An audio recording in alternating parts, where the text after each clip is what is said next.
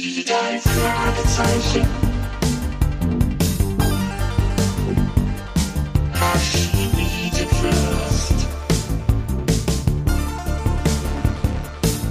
Das ist der Podcast mit Pechling und Andreas Fröhlich.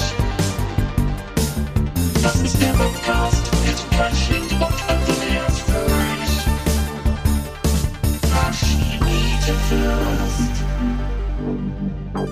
So, Achtung, Platz machen mal bitte hier. Ja, hier kommen Salzwasser Sam und Hubert der Riese. Dürfen Nein, das stimmt ja durch. nicht. Brackwasser Bob und Kanthaken Kai. Also, Kanthaken Kai. Kanthaken okay, Kai. Sehr schön. Ja, genau. Mhm. Nehme ich, nehme ich mit und damit willkommen im Bobcast. Hallo Andreas. Hallo. Was ein Einstieg. Da sind wir Ja. schon, schon, schon gut drin. Buddel voll rum. Richtig, und die Augen klappen schon auf. Wollen wir einfach gleich mal einsteigen in Ja. diese Folge mit dem Klappentext. Sehr geil. Die drei Fragezeichen. Und der rote Pirat. Wer verbirgt sich hinter der Maske des roten Piraten und Na, bitte weiterlesen, ist gut. Der Kanthaken-Kai sitzt mir noch im Gebälk. Und warum bedroht er Justus, Bob und Peter? Was steckt hinter den Tonbandinterviews von Major Kahns und wonach gräbt dieser heimlich in der Piratenbucht? Gott, Na? was für ein Take. Trotz aller Gefahren lassen die drei Fragezeichen nicht locker, bis sie das Rätsel um den legendären Piratenschatz gelöst haben. Einen Schatz, der allerhand Geheimnisse birgt. Ein One-Take, professionell wie immer. Du bist doch Oh mittlerweile Gott. Hörbuchsprecher, das müsste ja ein bisschen flüssiger Ja, ja. funktionieren, oder? Das, wenn du mir vorher solche Sachen servierst, dann ist das, Das, ist wie im Studio, schwierig. das mache ich mit Jens und Olli genauso. Okay, ja, also soll ich mal sagen, wie ich diese Folge finde? Ja, erzähl doch mal. Vielleicht, damit wir uns mal wieder hier ein bisschen beruhigen. Äh, ich muss nämlich gestehen, Mhm. dass ich diese Folge jetzt für den Bobcast zum ersten Mal gehört habe. Ich auch. Ich habe die wirklich. Ich auch. Du auch. Ja, Ach, ich auch. interessant. Ja, Ja, genau. ich auch. Und ich halte da ja immer ein bisschen die Luft an, wenn ich solche Klassiker höre, aber selbst diese Nostalgie nicht nachvollziehen kann. Ne? Mhm. Und manchmal ist es dann so, ja, gut, äh, muss man halt irgendwie damals dabei gewesen sein. Aber das ging mir hier nicht, muss ich ganz ehrlich sagen. Ich finde, das ist wirklich eine der kurzweiligsten Folgen überhaupt. Ist ja irre. Gradlinig erzählt, man bleibt immer direkt am Fall. Es gibt keine Abschweifungen oder nur ganz wenige. Äh, Es ist auch scheinbar nicht so Essentielles im Hörspiel gekürzt worden, was dann irgendwelche seltsamen Lücken aufmacht. Mhm. Und ich finde, das ist eine, mir kommt immer dieses Wort putzig in den, in den Sinn. Das ist eine Ja. putzige Folge. Mhm. Peter muss Schmiere stehen, Justus am Walkie-Talkie, Bob wühlt im Dreck. Ich finde das einfach irgendwie süß und putzig alles. Und, Und ja, es genau, ist Bob ist unheimlich sogar viel einmal- Spielfreude von Einmal euch. muss Bob sogar pinkeln gehen und dann wird auf ihn geschossen. Auch noch nie da gewesen. Ja, genau. Es wird auf ihn geschossen, was ganz schön Ja. heavy war. Da war ich Ja. richtig empört. Ich sage, was Bob ja macht auch. ihr hier? Ja. Ja, richtig. Aber generell äh, finde ich, ist da unheimlich viel Spielfreude von euch. Das stimmt, das stimmt. Ne? Wir, ich finde, wir sind selten so gut gewesen. Genau, das merkt man daran, dass das eine Folge ist, in der unheimlich viel beschrieben wird. Und zwar jetzt nicht von Passetti, vom Erzähler, sondern von den Fragezeichen selbst. Es wird sehr viel beobachtet. Das wird dann beschrieben, vor allem von Bob und Peter. Ne? Da ist ein Loch im Zaun, wir müssen da rein, der kommt, der fährt, was machen wir? Und es ist ja so eine eigene Kunst, sowas im Hörspiel gut zu verkaufen. Und das müssen Sprecher richtig gut machen, damit es funktioniert. Und ich finde, gerade du und Jens machen das toll in dieser Folge. Ja, finde da ich merkt auch. man echt, Ja. dass ihr schauspielerisch noch mal so einen Sprung gemacht habt. Hören wir nachher unbedingt mal rein. Also ich mag die sehr. Wie sieht es bei dir aus? Magst du überhaupt so Piratengeschichten? Äh, Also eben, ich, ganz ehrlich, Piratengeschichten sind eigentlich, finde ich nicht schlecht, mag ich schon ganz gerne. Also ich bin ein großer Fan auf jeden Fall äh, von der Schatzinsel, das ist definitiv All-Time Favorite von mir, ganz besonders dieser Vierteiler mit Michael Ande jetzt als Film. Aber sonst finde ich Piratengeschichten, also wenn es keine historischen Piratengeschichten sind, immer ein bisschen doof. Und jetzt auch gerade Okay. hier, da tauchen jetzt verkleidete Piraten auf, der rote Pirat taucht auf und dann auch noch in so einer Piratenshow. Ich weiß nicht, das konnte mich jetzt eigentlich wirklich nicht so richtig begeistern, muss ich sagen. Also ich hätte Okay. mir, also das ist ja auch einfach nur so ein Gimmick, dieser rote Pirat. Ich hätte mir da wirklich eher so einen Ja. tanzenden Teufel gewünscht. Irgendwie ein bisschen was anderes. Aber dieser rote Pirat, ich weiß nicht. Nee, aber was Also ich hatte da so Assoziationen zum, zum roten Korsar mit Burt Lancaster, ne? So der einem irgendwie mit nacktem Oberkörper direkt in die Kamera, kommt näher, meine Freunde, am Anfang. Ja, so, das ja, ist so einer ja. meiner Lieblingsfilme. Aber okay, gut, das ist natürlich Sonntagsfilm. genau der hier nicht. Ja, nee, der ist eben, das ist eben irgendwie so eine Verkleidung. Und der rote Ja, ja. Korsar ist toll. Ich bin ja ein großer Fan von Burt Lancaster, aber da Mhm. ist der auch wieder so ein bisschen zu drüber. Ja. Burt Lancaster, da mag ich ja eigentlich seinen, seinen stummen Gehilfen, den finde ich ja beim äh, roten Stimmt. ganz toll. Aber Ja, ja. Piratengeschichten, ich war ja so gespannt, einfach damals, weiß ich noch, auf den Piratenfilm von Roman Polanski und dann war das so ein Ja. Rotkopierer. Der war wirklich doof. Das stimmt. Ja, mit Ma Walter Matthau, ja, Ja. stimmt. Toll ja, und also ausgestattet. dieses Genre galt ja auch äh, lang so ein bisschen als Kassengift, ne? Dieser Polanski-Film, der nicht funktionierte, dann gab's noch Mhm. diesen Cutthroat Island von Rennie Harlin in den 90ern, der funktionierte auch nicht. Das war dann tatsächlich erst so die, die Piraten der Karibik mit Johnny Depp, die das so ein bisschen wiederbelebt haben. Aber, Mhm. Aber ganz ehrlich, so äh, hier Fluch der Karibik, sind, naja. bist du da so ein Fan von? Also den ersten Teil Nee, fand Fan ich toll, bin aber dann habe ich so ein bisschen Ersten, das Interesse ja. verloren. Genau. Ja, Geht ja. mir genauso. Ich habe Genau. auch irgendwann, ich habe die alle geguckt im Kino und habe irgendwann festgestellt, ich weiß nicht mehr, was hier los ist, worum es hier geht, warum Ja, sind much. diese Filme Ja. drei Stunden lang, Ja, ja. Äh, was ist jetzt los? Aber den ersten fand ich auch ganz schön, ja genau. Naja gut, aber gut, so viel Piraten-Action gibt's ja dann natürlich hier nicht und vor allem ist es ja, wie du sagst, eine Piratenshow. Es ist alles ein bisschen gefaked und ähm, kein echtes Piratenflair. Das ist es vielleicht, was du meinst. Nee, auch. also ich finde die Atmosphäre, die stimmt zum größten Teil. Die Sprecher Mhm. sind wirklich, okay, fast alle überzeugend. Da gibt's dann einen, doch ähm, einen Aussetzer, darüber werden wir sprechen. Die gehen Mhm. aber sonst alle extrem in ihren Rollen auf. Und was ja ganz irre ist, es wird auch hier keine Visitenkarte überreicht. Und ähm, Ja. An eine Sache kann ich mich aber beim Roten Piraten wirklich noch gut erinnern. Zum ersten Mal saß hier André Minninger mit im Studio neben Frau Körting hinter der Scheibe. Und den hatten wir ja vorher schon bei vorherigen Aufnahmen wahrgenommen. Der hat dann da Aschenbecher sauber gemacht und aufgeräumt und dann irgendwas zu essen geholt. Aber jetzt saß er wirklich zum ersten Mal neben Frau Körting am Regiepult und hat assistiert und hat auch mitgesprochen in der Folge. Ganz kleine Rolle. Am Anfang, während des Tumults in der Menge, da ist er kurz zu hören mit irgendeinem Satz, das ist ja wohl eine Frechheit. Und ich habe genau hingehört, man hört da auch Andreas von der Meden, also den Sprecher von Morton und Skinny Norris ganz kurz. Wenn man das mit Kopfhörern hört, hört man, da kommt man extra her und dann ist nichts oder irgendwie sowas ähnliches wird da gesagt. Das finde ich eigentlich ganz spannend. Vielleicht hören wir das gleich, wenn wir da in den Genau. ersten Part mal reinhören. Müssen wir. Hast du noch so ein paar Facts zu uns oder vielleicht auch noch mal einen Blick aufs Cover? Müssen wir vielleicht auch Ja. noch machen? Also das Cover. Äh, genau, erstmal gut. Ähm, Facts. ja. Facts äh, 1982 von William Arden verfasst und heißt im Original The Mystery of the Purple Pirate.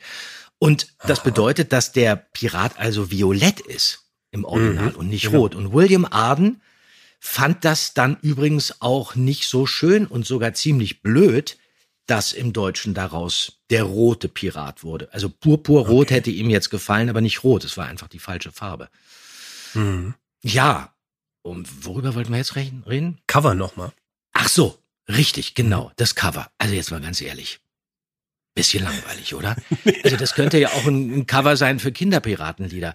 Und das sieht auch so Ja. ein bisschen nach Funkenmariechen aus. Ich finde das, oder, oder so ein bisschen nach Jürgen Möllemann beim Karneval. Ja. Der von der FDP, der dann irgendwie mit dem Fallschirm abgesprungen ist. Ja, ich weiß, Oder ich hab auch Lee so- Hazelwood. Aber ich finde, das hat überhaupt nichts Weißt du, an wen Bedrohliches. ich denken muss? ja? An Günter Grass.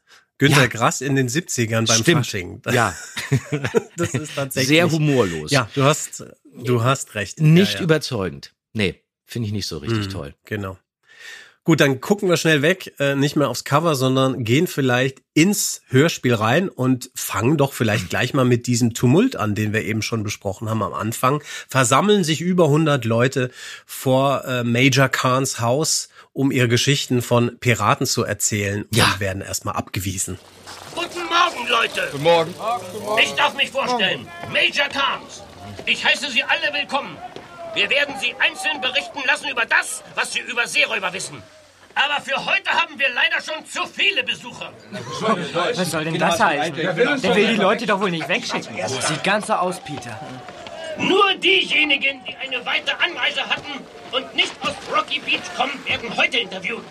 Alle übrigen können nach Hause fahren und an einem anderen Tag wiederkommen.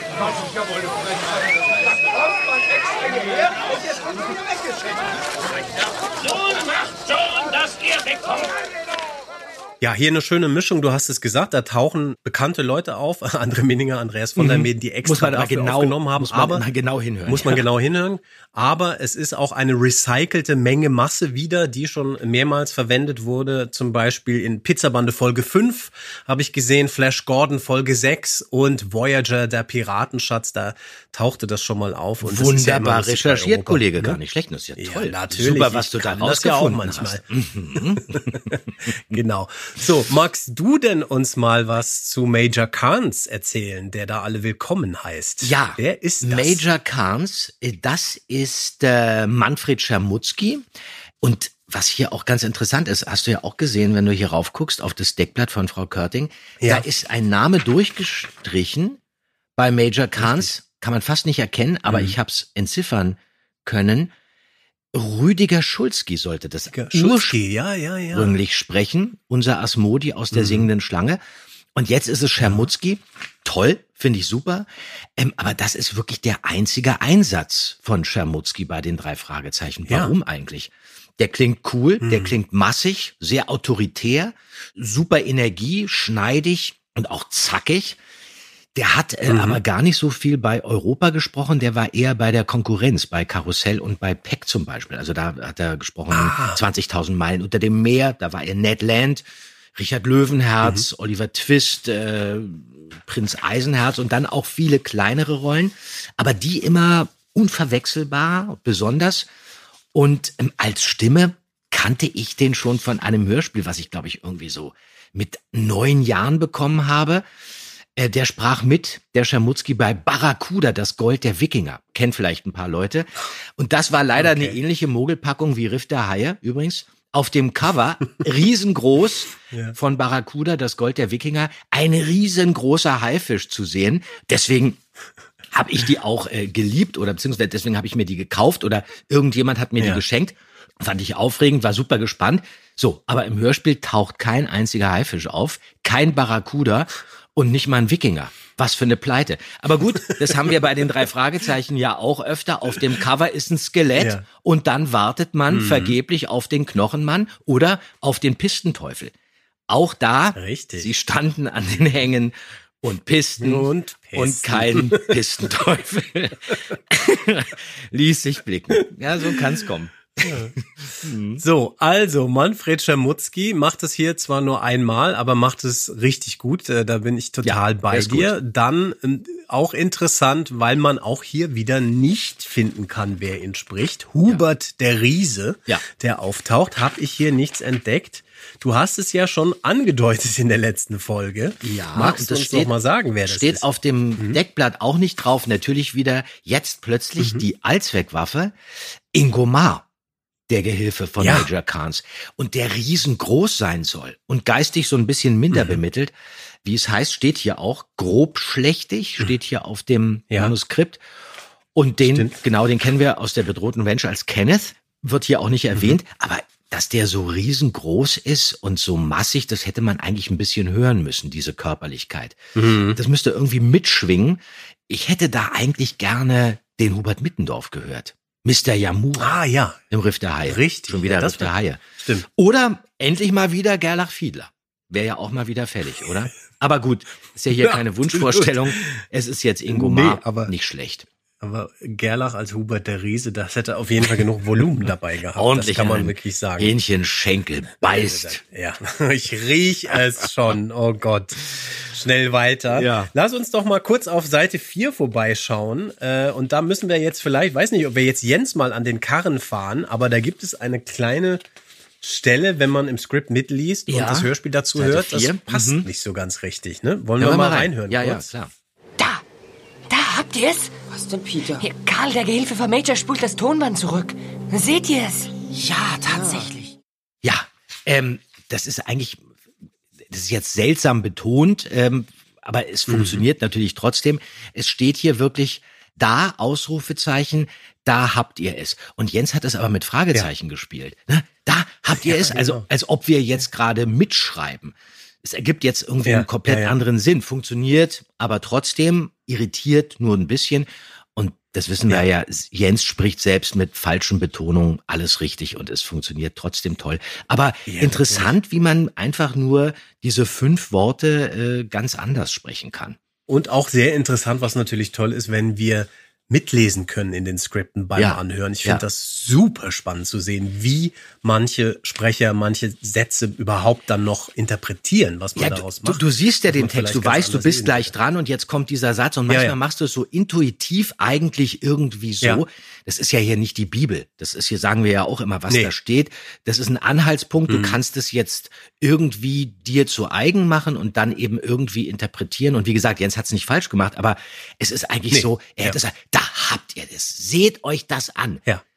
Unglaublich. Mhm. Und er spielt das einfach anders und ähm, funktioniert aber trotzdem. Was ja auch immer schön ist, wenn man Genau. in der Situation plötzlich umschwenkt und das dann ganz authentisch spielt in der Situation. was dann auf jeden Fall trumpft, ja. Und was ja auch toll ist von der Regieperspektive, auch ein Grund ist, warum man sich nicht permanent einmischen sollte, finde ich, von der Regie. Lass es laufen, auf Weil jeden man Fall. eben auch mal gucken muss, was passiert denn da, zumindest beim Mhm. ersten Take. Und oft entstehen da ja ganz tolle Sachen auch, Ja, ja, wo man klar. sagt, ja, genau so ist es, die nehmen wir mit. So, apropos ganz tolle Sachen, der Name aller Namen, äh, Salzwasser Sam taucht dann auf, als die drei Fragezeichen die Piratenshow von Captain Joy besuchen, um da rumschnüffeln, erschreckt die drei Fragezeichen erstmal im Outfit des roten Piraten und wird gesprochen von Utz Richter. Just! Just! Hilfe! Just! Hilfe! Spione, Banditen, durchs Fenster spionieren und sich nachts hier herumtreiben. Erwisch ich euch sogar am helllichten Tag. Bei Nacht und bei helllichtem Tag? Wieso das? Wir sind zum ersten Mal hier. Hat hier denn jemand herumgeschnüffelt? Das wisst ihr doch selbst am besten. Peter, Shaw und Justus Jonas. Hey Bob, was macht ihr denn hier? Jeremy. Hallo, Gott Jeremy. sei Dank. Wir, wir, wir wollen deinen Vater sprechen. Jeremy, du kennst diese Lümmel? Klar, Sam, sie gehen in die gleiche Schule wie ich. Nimm endlich den Säbel weg. Man könnte ja denken, du bist wirklich der rote Pirat. Ha. Es waren einfach zu viel Stromer, die sich hier herumgedrückt haben. Nichts für ungut, Jungs. Ja, großartiger Einsatz von ihm, von Urs Richter. Mhm. Äh, wunderbarer Charakterdarsteller, der übrigens auch ähm, dreimal Rubbish George gesprochen hat. Äh, in Feuermond, Ah, ja. richtig. SMS aus dem Grab und Skateboardfieber.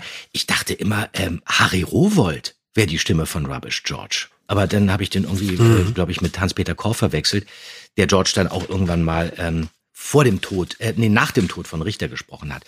Und recherchiert. Harry, Harry Rowold war ja der Rubbish George der Lindenstraße. Vielleicht hast du das vermischt. Ja, aber er die Lindenstraße habe ich ja nie durchgängige geguckt. Rolle gehabt als Penner. Aber irgendwas, irgendwas hat er gesprochen. Äh, äh, ich weiß das. Oder war das sogar im, im, in den äh, die drei? Hat es äh, hat es da nicht irgendwie? Das kann sein. Es Irgendwie nicht klingt es auch Harry bekannt. Rowold, aber ich recht. weiß, er war ja bei uns im Studio, wissen wir ja auch. Er hat Hm. ja auch unser Telefon kaputt gemacht. Ja. Natürlich, er hat es kaputt gemacht Richtig, und Olli, ja. habe ich ja schon mal erzählt, hat ein neues in Norwegen besorgt.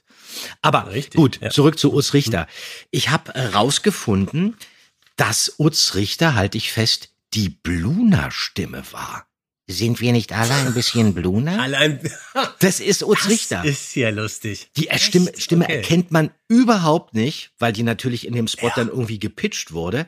Aber das ist Ja. ursprünglich seine Stimme. Der war in erster Mhm. Linie ein Theaterschauspieler am Ernst-Deutsch-Theater und dann in den Hamburger Kammerspielen. Und zuletzt war er dann am Hebbeltheater und am Theater am Kurfürstendamm und Theater des Westens und so weiter. Hat dann auch in äh, dem Musical Cabaret zusammen mit Helen Schneider und Hildegard Knef mitgespielt. Ja, und dann hat man ihn gesehen bei den Drombuschs und bei unser Charlie und Polizeiruf 110. Und äh, leider ist er dann im Alter von 88 Jahren 2015 in Hamburg verstorben. Der Utz, der Richter. Ja, und wirklich toll hier in der Rolle. Auch so ein, so ein Angelpunkt. Ne? Man freut Ja. sich immer, wenn der auftaucht. Er hat auch eine ganz großartige Energie, also auch wirklich sehr, sehr Ja. körperlich, hat ja einen ganz runden Kopf und sah so ein bisschen aus wie Anna. Helmut Ahner, über den wir auch gleich noch sprechen Ja. müssen. Und was ein bisschen schade ist in dem Hörspiel, finde ich, dass diese beiden Stimmen von Utz Richter und Helmut Ahner sich so ein bisschen ähneln. Und man Ja, manchmal dann nicht so stimmt. richtig weiß, Captain Joy und Salzwasser Sam, wer redet jetzt eigentlich gerade da? Ja. Aber Mhm. beide eben wirklich absolute Vollprofis, die mit körperlichem Einsatz vor dem Mikrofon Mhm. sitzen. Und das ist sehr, sehr schön und sehr, sehr angenehm, mit denen auch zusammenzuarbeiten. Okay, schön. Ja, das ist ja immer toll, wenn die Stimmung dann auch im Studio entsprechend gut ist. Wenn es so kernige Leute sind, weiß man ja immer nicht dann, ne? wie dann, wie die drauf Ja, ja, sind. Reden wir doch über Captain Joy und Helmut Ahner. Der kommt ja im Doppelpack mit äh, Jeremy, den die drei Fragezeichen schon von vorher kennen, gesprochen von Philipp Siegel, Mhm. äh, ein Kindersprecher hier in dem Fall. Ist so ein bisschen wackelig, ne? Kann man vielleicht, glaube ich, ehrlich sagen. Funktioniert nicht so gut. Ja, das, ich habe es mir jetzt dreimal angehört und es wird dann auch immer besser, Mhm. weil man plötzlich so eine Figur vor sich sieht. Der ist ja nicht so engagiert, der ist so ein bisschen müde, aber man fragt dann auch, nachdem man es mehrmals gehört hat, warum ist der so müde? Ist der vielleicht auch frustriert, weil es mit dieser Piratenshow seines Vaters nicht so richtig funktioniert? Aber er ist leider auch viel zu jung besetzt. Der ist vier Jahre jünger als Olli, Jens und ich. Mhm. Ja. Und dann eben auch Richtig. so ein bisschen langweilig und nimmt dadurch den Schwung aus der Szene, spricht immer in Bögen nach unten und hat natürlich dann Mhm. irgendwie überhaupt leider keine Spannung. Aber Ja. trotzdem funktioniert das irgendwie. Ich konnte nichts über ihn in Erfahrung bringen. Ich habe sogar Frau Körting noch mal gefragt. Ich weiß Ja. nur, dass er ähm, zur gleichen Zeit dann noch Walter Roland in der Pizzabande gesprochen hat. Aber das war's dann auch schon Oh ja. mit Philipp Mhm. Siegel. Und dann apropos Bögen, die vielleicht ein bisschen in alle Richtungen gehen. Mr. Evans tritt auf und macht ja wirklich dieses Unglaubliche, dass der wirklich auf Bob schießt, als Bob versucht, an den Turm zu pinkeln. Ja. Unglaublich. und hier kommt also meines Erachtens zum ersten Mal äh, Douglas Welbert zum Einsatz in dieser doch sehr, äh, ja, sehr interessanten, komplizierten Rolle als Mr. Evans, der da wirklich auf verschiedene Richtungen kommuniziert. Kannst du dich noch erinnern an ihn im Studio? Ja, ähm, der taucht ja öfter auf. Der ist äh, ganz oft Mhm. mit uns im Studio. Der äh, ist ja übrigens auch bei der bedrohten Range hat einen kurzen Auftritt als Radiosprecher, da hört man ihn. Das ist Ach er ja, nämlich auch. Richtig, richtig. Okay, und er ähm, der ist ja. auch ein Berliner, lebt jetzt aber schon sehr, sehr lange in Hamburg. Und das ist der Sohn von Alexander Welbert. Und Alexander Welbert ist Mhm. die erste Krümelmonsterstimme überhaupt. Und Ah, super. Douglas okay. Welbert ist der Vater von Daniel Welbert, der sehr erfolgreich als äh, Blues- und Rockmusiker arbeitet. Und äh, Douglas Mhm. Welbert hat Anfang der 80er Jahre zusammen mit seiner Frau Katja Brügger, kennen wir auch als Sprecherin, die war Mhm. ganz oft bei den drei Fragezeichen dabei, zum Beispiel äh, Beth in Nacht in Angst. Da hat er zusammen mit ihr, also mit seiner Frau Katja und Bertram von Buxberg die Hörspielbearbeitung von diesen Larry Brand Geschichten und von Macabros Ja. verfasst. Vorlagen Mhm. waren diese Dan Schocker Romane. Und hinter Dan Schocker verbirgt sich ja, ist ja ein Hammername, Dan Schocker, in Wirklichkeit ein anderer. Hammername. Der heißt nämlich in Mhm. Wirklichkeit Dan Schocker, der heißt Jürgen Grasmück. Ja.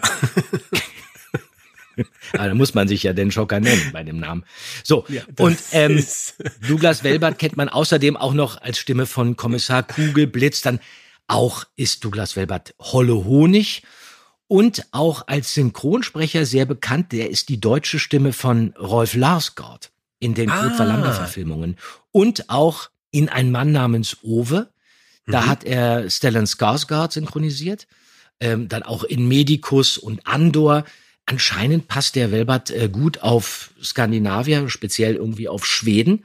Mhm. Der hat auch ähm, als Filmproduzent gearbeitet äh, für Otto Walkes. Der hat diese Filme oder diesen einen Film Sieben Zwerge, Männer allein im Wald produziert Okay. und auch diese Fortsetzung Der siebte Zwerg. Okay. Ja, passt hier wirklich super gut Mhm. auf diese Figur. Sehr unsympathisch zuerst, wird dann zugänglicher und dann fängt man ja fast an, den zu mögen. Dann Mhm. entpuppt er sich aber, wie wir wissen, ja dann als knallharter Gangster. Und das schwingt bei ihm schön mit. Einfach gestrickt so in der Stimme, Mhm. aber dennoch irgendwie hinterhältig und nicht so ganz einzuschätzen. Mhm. Aber auch sehr wandelbar und äh, macht er toll. Finde ich auch. Ich habe ihn auch mal persönlich erlebt. Er hatte in, dürft ihr mal eine TKKG-Folge schreiben, Folge 175, eine Jubiläumsfolge, wo es zurück ins Ferienlager ging, wo eigentlich in der Originalfassung Zurück zur Wolfgang- Ferienbande. Zurück zur Ferienbahn. Ja, wir haben diese Folge auch mal sehr verarscht, das stimmt. Aber da Ah. musste ich mich am Original halten. Und da gab es den Aufseher Rasputin im Original von Wolfgang Völz gesprochen. Und der war leider krank da schon, der konnte Ah, nicht ja. mehr. Und da hat dann Mhm. Douglas Welbert übernommen und hat es super gemacht, hat auch so Völz so ein bisschen emuliert, so von der Stimme. Ähm, und Ah, auch Akkordeon ja- gespielt ja. und so. Ah, also das war, ähm, war irgendwie sehr, sehr schön. Na, Völz nachzumachen ist ja nicht so leicht. Nee, genau, Super, richtig. Das funktioniert cool. aber gut. Und hier als Mr. Evans funktioniert er auch äh, sehr gut. Apropos sehr gut, ich stricke die Überleitung, dass es nur so kracht. Jetzt würde ich gerne mal in eine Szene reinhören, wo ich finde, dass du, lieber Andreas und Jens, wirklich richtig toll spielen. Und hier kommt sie. Hey, Bob. Im Turm geht Licht an. Dreier. Der schießwütige Mr. Evans ist zu Hause. Ob er den Kastenwagen nicht gesehen hat? Kann er gar nicht. Der ist ja hinter den Eichen versteckt. Wir schleichen uns mal näher ran. Vielleicht sehen wir was. Bist du verrückt? Und wenn er auf uns schießt? Wir müssen eben leise sein. Komm. Am Bootshaus tut sich ja doch nicht. Vielleicht sollten wir dort lieber nachsehen. Zu gefährlich. Das machen wir erst, wenn die beiden Kerle weg sind. Ja, du hast recht. Psst, Peter, sei doch leise. Turm unheimlich. Ich spüre, dass es ein Geheimnis umgibt. Ah, Peter! Verdammt, Lungenlichter, Kopf runter, hier hinter dem Busch. Wer ist denn da? Er hat einen Revolver in der Hand. Ach, du warst das Blackbeard. Nun komm schon rein, du alter Stromer. Warte, ich mach dir die Tür auf.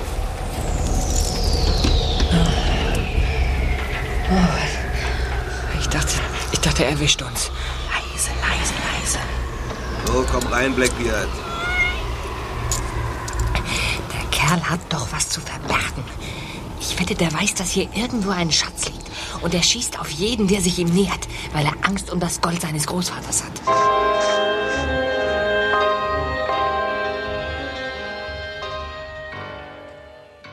Ja, also ich finde das hier alles in allem wirklich von euch super gespielt, weil das sind ja so ein Finde ich auch. bisschen Ja, dröge. Mhm. Texte eigentlich da und man muss es aber wirklich gut verkaufen und ihr spielt wirklich richtig, ihr seid drin, da ist nicht nur die Spielfreude, sondern auch, ihr wisst auch, wie man es macht.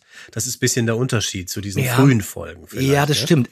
Ja, aber hier ist natürlich auch wirklich wahnsinnig viel Bewegung. Ja, und das ist das ja stimmt. eben auch immer so diese Ansprache, leiser. Ja. Und das wird unglaublich dynamisch und dann eben auch engagiert. Und ähm, man bewegt sich Ja. eben nach vorne, dann hält man kurz inne, dann ist man lauter, dann entdeckt man was. Und das stimmt, das ist mir auch aufgefallen. Das ist wirklich hier auf den Punkt. Ziemlich, ziemlich gut. Finde ich sehr, sehr schön. Mhm. Und wahrscheinlich auch wirklich dieses, was man ja wirklich dann auch merkt, manchmal auch wenn es oft gut gemacht ist, das Xen versus im Ensemble aufnehmen. Ihr sitzt nebeneinander, ihr könnt euch kannst du- anfassen, das- ihr könnt an euch Ja, rumzoppeln. Und das haben wir ja immer gemacht, das habe ich ja schon mehrmals erzählt. Ja. Aber das zum Beispiel, diese Szene, die könntest du, also wenn du die jetzt xen müsstest, weil ich nicht kann oder Jens nicht kann und wir dann eben wirklich einzeln aufgenommen werden oder uns einzeln aufnehmen müssen, dann wird das tot. Das ist dann einfach nur Satz, und dann kannst du meinetwegen separate Atmer noch aufnehmen, die, die du dann auf äh, die Reaktion des anderen packst, damit es nicht so tot wird. Aber du nimmst natürlich voneinander ab und du bist ja teilweise dann völlig unverständlich und dann geht der andere schon wieder rüber. Das ist wirklich, es ist, it takes two to tango. Absolut, genau. Das ist ganz, ganz wichtig. Alleine kriegst du das nicht hin, diesen Tanz. Nee. Und das habt ihr hier, da habt ihr schön getanzt. Das kann man äh, sagen. Am Wollen Schluss dieser Szene, ja? Äh, Genau, das muss ich noch kurz Super. sagen. Am Schluss dieser Szene, Unbedingt. wo äh, Joshua nochmal auftaucht, ist ja eigentlich noch ein schöner Verweis auf den Superpapagei drin. Mit Mhm. der Katze von dem Joshua Evans, denn die heißt Blackbeard. Das finde ich eigentlich ganz toll. Mhm. Richtig. Ja, ja, genau. Ja, das ist sehr schön, genau. Und Das passt sehr schön. dann fehlen noch drei Sätze. Am Schluss. Ja, das können wir doch jetzt eigentlich mal exklusiv im Bobcast präsentieren. Gestrichen das Ende dieser Szene, aber vorhanden in der alten Richtig. Fassung. Da können wir reinhören. Wir hören uns jetzt das alte Ende an. Der Kerl hat doch was zu verbergen. Ich wette, der weiß, dass hier irgendwo ein Schatz liegt. Und er schießt auf jeden, der sich ihm nähert, weil er Angst um das Gold seines Großvaters hat. Ich werde lieber nicht mit dir. Warum nicht, Bob? Weil du wahrscheinlich recht hast, Peter. Und ich die Wette verlieren Ja, ein schönes kleines Gefrotzel noch. Schade eigentlich, weiß ich nicht genau, warum man das äh, gekillt Man hätte hat, Musik oder? wieder killen Hast können. Du eine, also eine letztendlich, ja, keine Ahnung, weiß ich nicht. Ja. Musik lieber raus Mhm. als Sprache, Ja, denke ich mal, oder? Absolut, ja, genau. Du sag mal, äh, wir haben Helmut Ahner noch eigentlich vergessen, ein Ah. Ja, bisschen zu besprechen. total. Ach. Ne? Ähm, hast du da noch was Ja, dazu? ähm, Anna, hier äh, als äh, Captain Matthew Joy, großartiger Schauspieler, mochte ihn total, kam auch wirklich äh, gut mit Ja. ihm ähm, aus. Ich weiß noch, wir haben ja zusammen Nacht in Angst, äh, 15 Jahre vorher, aufgenommen. Da ist er Mr. Ähm, Peacock. Da war er sensationell. Mhm. Das haben wir wirklich auch zusammen gemacht. Ich weiß noch ganz genau, dass er immer mit so einem Schlüssel rumgefummelt hat und also jetzt hier bei Nacht in Angst, weil er, er ist ja dieser Museumswärter, der so ein bisschen überfordert ist mit seinem Ja. mit seinem Timer, den Richtig, er dann irgendwie ja. immer sucht und verlegt hat. Und, ähm, Ja. und das war so lustig. Wir haben unglaublich viel Spaß gehabt und manche Szenen mit ihm haben wir wirklich nur wiederholt, äh, weil es so viel Spaß gemacht hat, diese Ping-Pong-Geschichte auch mit ihm zu erleben, weil er sich Zeit gelassen hat. Dann hat er dann manchmal auch die Hand auf äh, die Hand von Olli gesetzt, weil er genau neben Olli ähm, saß. Das war wirklich, wirklich toll. Ähm, der war ja nicht Wie nur ein schön. großer Schauspieler, ich weiß auch, dass er zum Beispiel natürlich auch wieder hier bei äh, ein Kapitel für sich mit äh, gespielt hat. Übrigens auch wie Douglas Welbert. Ähm, er ist einer der Mhm. Häftlinge in Bautzen bei ähm, bei dieser Kempowski-Verfilmung von Eberhard Fechner. Ah ja, okay. Er war Mhm. aber auch ein ganz toller Synchronsprecher und er ist in einem meiner absoluten Lieblingsfilme zu hören. Er ist die deutsche Stimme von Sergeant Watson in Der Flug des Phönix. Dieser großartige Abenteuerfilm mit Hardy Hardy, Krüger, Krüger, und toll. James Mhm. Stewart. Und da ist er der Soldat mit dieser eingedellten Nase, der keine Soldat hat, Peter Finch in die Wüste zu folgen und dann äh, Ja. seine Waffe abgeben muss. Und das ist übrigens eine der besten deutschen Synchronisationen aller Zeiten mit Ja. Sigmar Schneider Finde auf ich auch, äh. James Stewart und dann Peer Schmidt spricht Ian Bannon Mhm. und dann ähm, wer spricht noch mehr? Äh, äh, wer, wer, wer ist noch dabei? Also tausend Leute. Ich weiß noch, äh, Ja. fällt mir der Name nicht ein. Ähm, ja, Sean Connery. Wie heißt er denn? Äh, Stehe ich jetzt auf dem Schlauch? Hans äh, Heinz Günther Äh, GG Hoffmann. GG Hoffmann ist dann GG Hoffmann. GG Hoffmann. Ja. GG Hoffmann ist dann dieser französische Schauspieler. Ähm, das kann man sich wirklich wie ein Hörspiel anhören.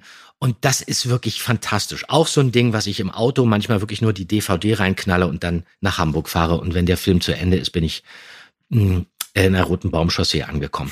Äh, Zurück zu Anna, der hat ähm, einmal sogar, kann man sich gar nicht vorstellen, Stan Laurel synchronisiert. Okay. Norbert, äh, normalerweise war das immer Walter Blum.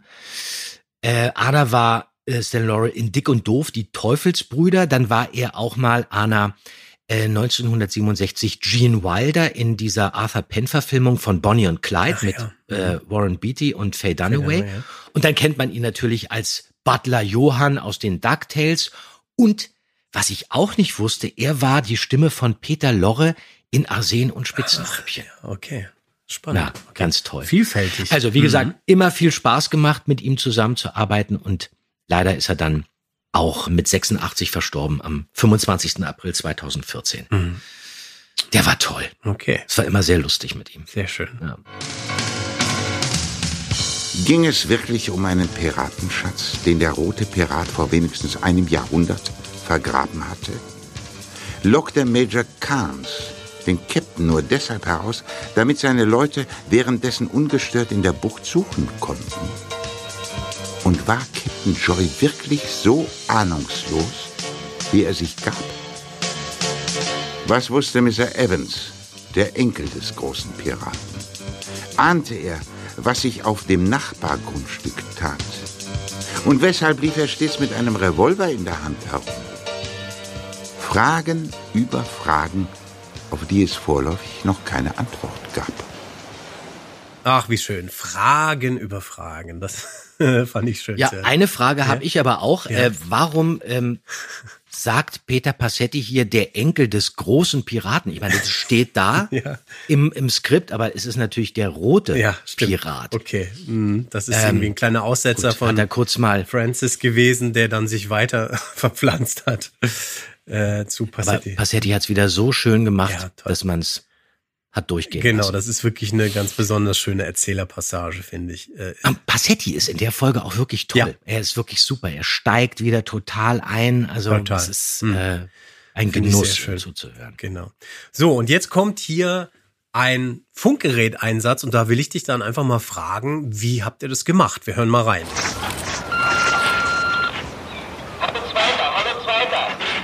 Hey Peter, das ist Justus, er ruft dich. Ich, ich schalte ein, Bob. Mach mal. Hallo, Erster? Hier Zweiter. Was tut sich bei euch? Die Leute des Majors sind im Bootshaus. Warte mal, ich glaube, da regt sich was. Ich sehe das Licht einer Taschenlampe. Redet weiter, Kollege. Sie schleppen was raus. Den Schatten. Es ist zu dunkel, ich kann es nicht erkennen. Warte, wir gehen näher ran. Wir melden uns später wieder. Bitte nicht stören. Ende. Verstanden. Ende. Das klingt für mich ganz ehrlich nach einem echten Walkie-Talkie oder habt ihr das irgendwie anders gebaut? Das ist auf jeden Fall, du hast vollkommen recht, das ist ein echtes Walkie-Talkie und äh, das ist aus dem Geräuschefundus und Olli Mhm. stand da im Garten in der Agnesstraße. Ja. okay, gut. Ja, also dann war es genau. wirklich, geh mal raus, wir winken dann vom Fenster, los Geh mal geht's, raus. Ja, das hat uns ja immer Spaß gemacht, sowas zu Ja, machen. Dann super. ist man dann raus, dann war wieder ein bisschen Pause, Olli ging dann runter ähm, und dann hat es von da gemacht und dann kam er dann wieder hoch. Ja. Mhm, Das macht man heute schön. eben nicht mehr. So haben wir ja Mhm. schon drüber gesprochen. Jetzt mittlerweile stellt man dann manchmal einfach nur ein Walkie-Talkie dann genau ans Mikrofon geht raus, Mhm. manchmal, aber eben nicht in den Garten, sondern nur in den Fahrstuhl. Äh, jetzt hier Ja. In der Roten Baumchaussee. Oder man macht es eben technisch, weil es ist schon so ein bisschen unverständlich. Jetzt auch von Ja. Olli gibt es so einen Satz, wo man sich fragt, was sagt er denn? Sagt er den Schatz? Und das versteht man fast gar nicht so genau. Das ist dann sehr authentisch, aber leider manchmal ein bisschen unverständlich. Mhm, genau, das ist das, das Kritische dann dabei. Äh, apropos, ähm, eine Frage, verhöre ich mich da? Es gibt eine merkwürdige Formulierung von Peter an einer Stelle, der sagt, da, darauf habe ich eine Nullmeinung, nachdem Bob ihn auffordert, da, dass sie da nachsehen müssen, was in den Säcken ist. Äh, steht das so im Skript oder ich war jetzt zu faul nachzugucken? Nee, Ich meine, das steht, das steht, äh, das steht genau so da. Das Problem ist bloß, dass ich eigentlich gleich mit äh, Potz, Blitz oder Donner Knispel hätte antworten müssen. Das ist ja wirklich Ja. so 70er Jahre mäßig. Stimmt, ja. okay. Donnerkeil. Ja. Hör auf mit Ja, dem Keil, sonst also- kriege ich mich wieder Ja. nicht ein. Ähm, Okay, eine Nullmeinung, ja, okay, das ist, Äh, ist dann so das- eine, das soll eben Ja. umgangssprachlich sein. Da hat sich Francis überlegt, ja, genau so reden die jungen Leute. Und Jens sagt ja eigentlich immer genau das, was da steht. Er spielt es dann so, Mhm. dass es wirklich auch super rüberkommt, aber ähm, aber ich, so hat man damals definitiv nicht gesprochen. Da war Francis eben auch schon zwei, drei Jahre zu alt für den Jugendslang der Ja. frühen 80er. Okay. So, und dann kommt wieder eine tolle Szene, vielleicht sogar meine Lieblingsszene aus dem ganzen Hörspiel, denn Bob muss unbedingt wissen, was in den Säcken ist. Peter muss Schmiere stehen, während Bob auf den Laster steigt. Äh, und in diese Stelle müssen wir bitte jetzt auch noch mal reinhören. Ja, Was ist drin in den Säcken? Warte einen Moment, warte mal. Das gibt's doch gar nicht. Bob, was ist los? Warte, ich komm runter. Nun sag's schon, was ist in den Säcken drin? Das glaubst du nicht. Ja, was denn nun? Gold? Diamanten? Dreck ist drin. Alle Säcke sind voll von Erde und Steine. Dreck? Steine? Ja, aber, aber wieso denn? Was hat das für einen Sinn? Na, niemand soll erfahren, dass sie im Bootshaus graben. Deshalb lassen sie die Erde verschwinden. Aber was das soll? Ah, Ich weiß es nicht, Peter. Das ist mir ein Rätsel.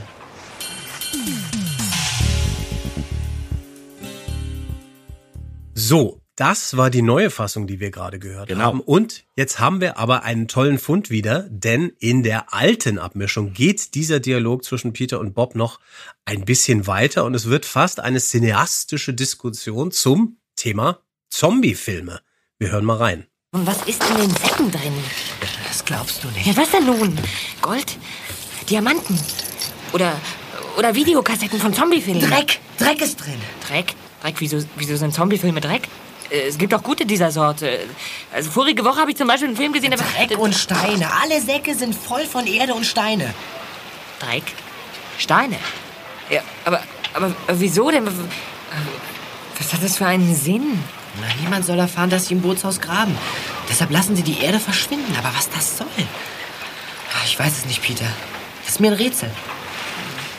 Es wäre vielleicht doch besser, du hättest Zombie-Filme gefunden. Das Ja, finde ich das- sehr anrührend. Peter, der Cineast. Ja, ist das nicht toll? Ja, aber es ist eigentlich, es ist total absurd, was er da erzählt und klingt auch so ein bisschen behämmert, wieso er jetzt plötzlich darauf äh, kommt und dann es gibt auch gute dieser Sorte. Was soll der? Der Satz ist auch so komisch, aber die Fans lieben diesen Satz Ja. und warum der überhaupt äh, äh, drin war. Ähm, Auch in der alten Fassung ist mir eigentlich ein Rätsel, zumal das äh, mit den Zombies im Originalbuch ähm, äh, gar nicht da war. Das hat sich Mhm. Francis ausgedacht. Und warum ist der raus? Es wird gemunkelt deswegen, weil zur gleichen Zeit ähm, Francis auch ein Hörspiel veröffentlicht hatte, in dem es um Zombies ging und das dann zu dieser Zeit auf dem Index gelandet ist. Und deswegen Aha. hat man das rausgenommen, angeblich. Aber weißt du was? Das ist genau das, woran mich das erinnert hat. Das ist wirklich ein bisschen der Zeitgeist, der da abgebildet ist. Ich erinnere mich Mhm. da Ja, noch ja, dumpf äh, diese Diskussion ne, über die Bundesprüf, äh, die Jugend, wie heißt die Bundesprüfstelle für jugendgefährdende Schriften, die FSK. natürlich Ja. Äh, solche Sachen indiziert hat. In, in Großbritannien gab es diese Video Nasties Diskussion, also diese Videofilme, die aufkamen in der Zeit, wo alles Mögliche verbreitet wurde. Äh, und das äh, finde ich schwingt da so ein bisschen mit, wo Peter erwähnen muss. Naja, es gibt ja auch gute Zombie-Filme. Und da hat er ja auch recht. Ähm, ich bin jetzt nicht so Mhm. Aber der dieser große Sorte, Zombie-Film-Fan. gute dieser Sorte Äh, ist auch so komisch.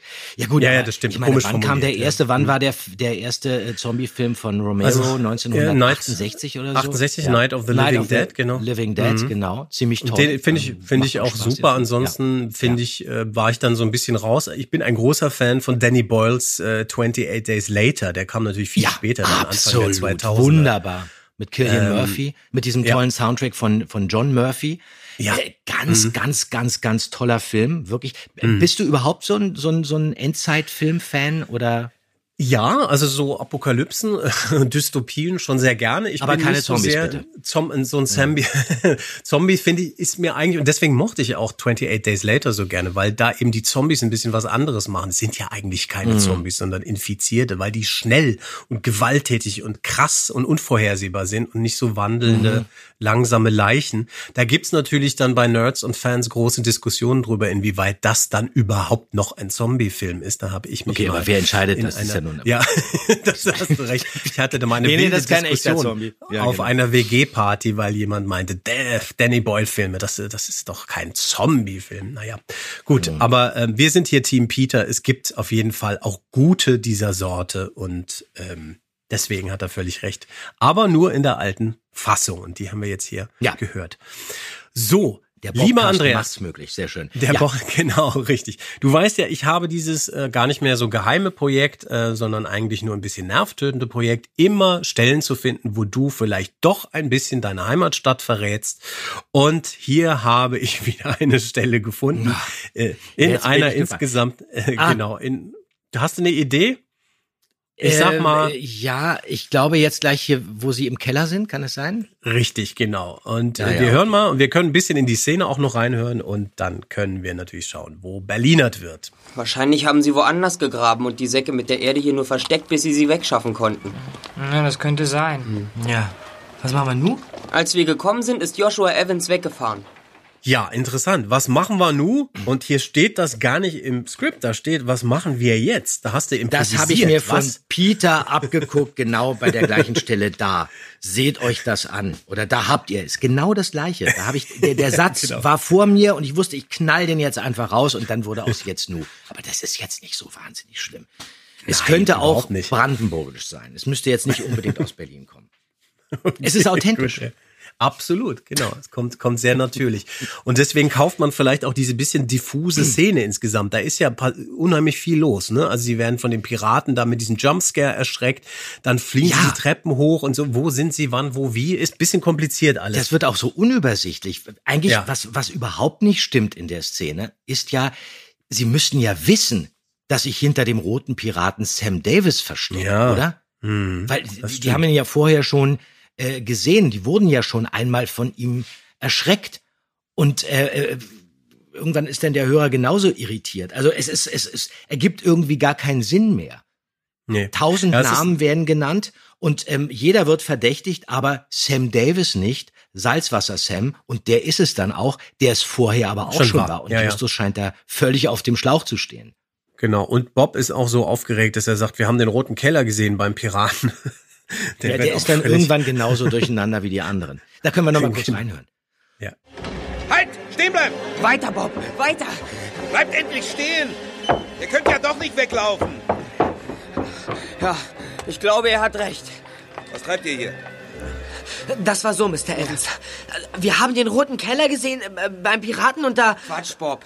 Also, Mr. Evans, der rote Pirat hat... Sag mal, wollt ihr mich verkohlen? Nein, Mr. Evans, wirklich nicht. Wir haben jemanden gesehen, der wie der rote Pirat gekleidet war, im Keller. Er müsste eigentlich noch da unten sein. Ganz toll finde ich übrigens noch auf Seite 16 unten. Ähm, Justus ist dann plötzlich der Meinung, dass sich dieser Mauerstein rausziehen lässt und sagt dann, Ja. ja, hoppla, was sehe ich denn da? Eine Türklinke. Ähm, da müssen wir noch mal kurz reinhören. Die ist super, die Stelle. Hier. Dieser Mauerstein lässt sich herausziehen. Hoppla, was sehe ich denn da? Eine Türklinke. Tatsächlich. Und wenn man sie drückt, ha, geht die Tür auf. Da ist der Tunnel. Mann, wir haben ihn gefunden. Also das hätte beim Master of Chess Szenenapplaus gegeben. Ja, das ist genau. so ballerballer, das ist eine Türklinke und wenn man sie drückt, Ja. Dann geht die Tür auf. Das ist so Ähm, dieses Hörspiel, das Beschreibende wirklich übertrieben. Ja, aber das, Ja, ja, das ist so. mit. Im Buch wird aufgeklärt, warum das Ja. so aufregend ist und warum Justus so platt okay. ist. Unter der Treppe, da ist nämlich ein Eisenring und Peter zieht dann diesen Eisenring raus und dahinter befindet sich diese Klinke und dann wird die gedrückt und dann öffnet sich wirklich eine Tür, aber auf der gegenüberliegenden Wand. Ah. Das ist nämlich ein Türeingang. Und das kommt im Hörspiel überhaupt nicht raus, dass die Tür ganz woanders ist. Mhm. Du drückst irgendwo eine Klinke und eine, eine ganz andere Tür geht auf. Okay. Und das hat Francis einfach so runtergeschrieben und wir haben gedacht, na gut, Klinke drücken, Tür geht Genau. auf. Und dann waren wir ganz erstaunt und Dass das erstaunt darüber, dass das jetzt so ein tolles Ding sein Genau. soll. Okay, gut. Ja, siehst du, Aber toll. Da gibt's dann da doch so eine, so eine Kürzungsleiche, so eine kleine, äh, wo man einfach den Kontext braucht. Ja, ja. Aber äh, ich hab's ihm abgekauft. Toll. Erklär mir mal, wie die Türklinke funktioniert. Es ist ja auch nicht so leicht. Nein, manchmal nicht. So knapp, äußerst knapp. Warum sind Sie ein Esel? Weil er auf eigene Faust im Turm nach dem Schatz gesucht, uns dabei mit dem Säbel bedroht und uns einen großen Schreck eingejagt hat. Jeremy aber dann nicht begriffen hat, dass Joshua Evans mit dem Schatz fliehen will. Ja, ähm, den Satz muss man sich auch mal auf der Zunge Ja. zergehen lassen, weil Olli leider das Problem hat, dass er einen Punkt macht an einer Stelle, dass der komplette Sinn dieses Satzes sich völlig verändert. Mhm. Ähm, man denkt jetzt nämlich, Jeremy hat nicht begriffen, dass Evans mit dem Schatz fliehen will. Ja. Aber eigentlich ist es ja so, er spricht Jeremy ja direkt an. Und dann Ja, fehlt okay, eigentlich ja. das hat nach eingejagt. Richtig, okay. Ja. Er müsste eigentlich äh, eingejagt hat, Jeremy. Aber dann nicht begriffen hat, dass Joshua Evans mit dem Schatz fliehen will. Aber jetzt wissen wir, was gemeint Wisst ihr, ist. was Und gemeint ist, ja. Zum Schluss wird ja alles gut. Genau. Erstmal gibt es eine, na ja, wenn man ehrlich ist, bisschen verstotterte Actionsequenz. Da habe ich mich sehr gefreut und schon in die Hände geklatscht, als diese Musik kommt und das Flugzeug abhebt und man denkt, wow, geil, jetzt blockieren die den Start des Flugzeugs mit dem Schiff. Und dann sind da aber so ein bisschen viel Dialoge, die so ein bisschen die, die, die Spannung killen, äh, fand ich. Und dann dröppelt es im wahrsten Sinne des Wortes ein bisschen aus. Aber natürlich musste man auch irgendwie lösen, okay, Evans bedroht den Piloten, springt dann ins Wasser und wird ja dann mit dem Ja, ja, Enterhaken genau. aufgefischt. Und äh, dann gibt es sogar noch einen Abschlussgag, der auch vielleicht ein bisschen untergeht. Und dann äh, lernen wir noch, dass es im Wasser weder Platzpatronen noch Geheimtüren gibt. Ja. Ja, und dann wird kräftig gelacht. Ist natürlich auch ein Kracher. genau. Und dann ist das Rätsel um den roten Piraten gelöst. So, was machen wir nun? Naja. Und um seinen Schnurrbart. Richtig. Ja. Wir sagen Tschüss vielleicht und bis zum nächsten Bobcast. Dann geht's in die Höhle. Freue ich mich schon. Also, Ja, macht's gut. Ciao. Ciao.